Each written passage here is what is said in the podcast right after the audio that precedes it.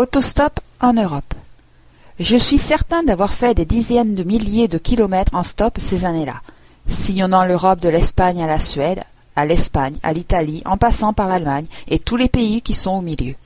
Il n'y avait pas de meilleure façon d'explorer l'histoire et la géographie, de rencontrer des gens et de pratiquer des langues. Malheureusement, l'autostop n'est plus aussi facile qu'il a été. J'ai été hébergé dans des endroits très différents. La plupart du temps, j'ai logé dans des auberges de jeunesse qui sont des endroits parfaits pour rencontrer des voyageurs d'autres pays. Souvent, j'ai rencontré ces mêmes voyageurs au bord des routes, sortant de la ville avec le pouce en l'air, de grands sacs à dos cachés derrière les platanes, alors que nous étions tous en train d'essayer de nous faire prendre un stop vers notre prochaine destination. Je me suis réveillé gelé sur le flanc d'une montagne, battu par le vent sur la route Napoléon, en chemin des Alpes françaises vers la Méditerranée avant de pouvoir me réchauffer le jour suivant en lézardant au soleil des champs de lavande de Grasse, juste avant d'atteindre la mer à Nice. J'ai dormi dans des parcs, des fossés, sur des plages et dans des hôtels de toutes sortes. À deux occasions, une fois à Boblingen en Allemagne et une fois à Perpignan en France, je me suis présenté à la prison locale où on m'a gentiment logé jusqu'au matin. Je n'avais pas commis d'infraction, mais il était tard et il pleuvait. Les policiers avaient l'air contents d'avoir de la compagnie. J'étais le seul locataire dans les deux établissements, qui étaient rudimentaires mais propres. Mes chemins préférés me menaient à travers le sud de la France, le Midi, avec ses villages de pierre pittoresques, sa végétation méditerranéenne, ses ruines romaines et ses villes historiques comme Avignon, Nîmes et Arles, et ses hommes d'un certain âge jouant à la pétanque sur le sable des places du village. La température pouvait facilement passer au-delà des quarante degrés l'été, à partir de là, je pouvais continuer vers l'Espagne de Franco, une de mes destinations favorites de vacances en autostop au début des années soixante. Le vocabulaire et la grammaire de l'espagnol sont proches du français, puisque les deux langues viennent du latin. Avec un peu d'études et de lecture en espagnol et une conversation quotidienne avec les Espagnols amicaux et loquaces, j'ai pu atteindre un niveau acceptable en espagnol. À ma première visite à Barcelone, alors que je grimpais à bord d'un autobus bondé, j'ai été surpris par le caractère amical des gens. Ils m'ont aidé à monter avec mon sac à dos, se sont assurés que je savais où se trouvait l'auberge de jeunesse, et ils m'ont invité à boire un verre au bar du coin. Nous avons tous bu dans une carafe de vin commune avec un long bec, tenu à bout de bras, de façon qu'un long filet de vin vous coule dans la bouche.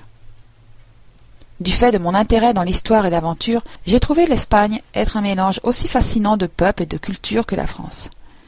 Basques, Celtes, Ibères, Romains, Visigoths, Arabes, Berbères, Juifs et Gitans, originaires de l'Inde, ont tous apporté leur influence génétique, culturelle et linguistique. De nos jours, on oublie souvent que c'était la culture arabe cosmopolite de l'Espagne du Sud, l'Andalousie, qui était le grand professeur de l'Europe médiévale. Pendant que les chrétiens de l'Espagne du Nord étaient occupés à reconquérir le Sud musulman, des savants de tous les pays d'Europe se sont regroupés à Tolède et dans d'autres centres pour traduire les documents arabes sur les sciences et la philosophie. Les Arabes avaient surgi du désert pour conquérir des terres de l'Inde à l'Espagne. De cette façon, ils étaient entrés en contact avec les savoirs de l'Inde, de la Perse, de Babylone, de l'Égypte et de la Grèce, qu'ils avaient absorbés dans leur culture. Ils avaient aussi des contacts importants avec la Chine des Tang et une connaissance de la science et de la technologie des Chinois. Les sciences, mathématiques, médecine, musique, architecture et autres domaines d'études des Occidentaux ont été considérablement stimulés par le contact avec la civilisation avancée des Arabes.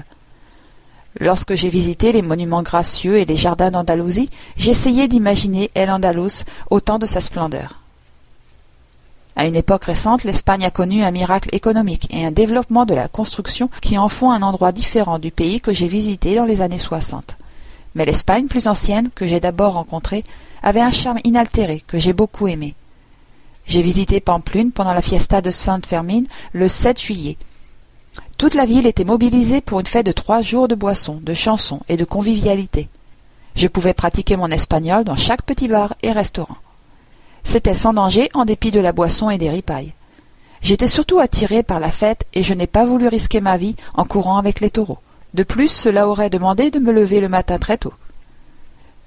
Particulièrement dans le sud, l'Espagne est un pays aux impressions fortes. Le soleil accablant renforce les contrastes entre ombre et lumière, entre les tonalités sombres des arbres et les fleurs, l'éclat des maisons blanchies à la chaux et l'orange cinglant de la terre sèche. Comme on me disait à l'époque, c'est le soleil qui nous aide à supporter Franco. Partout les gens étaient fiers et amicaux, Ma faculté à communiquer en espagnol m'a permis de rentrer dans tous les bodegas et bars à tapas, de me faire des amis et d'explorer la culture à travers la langue.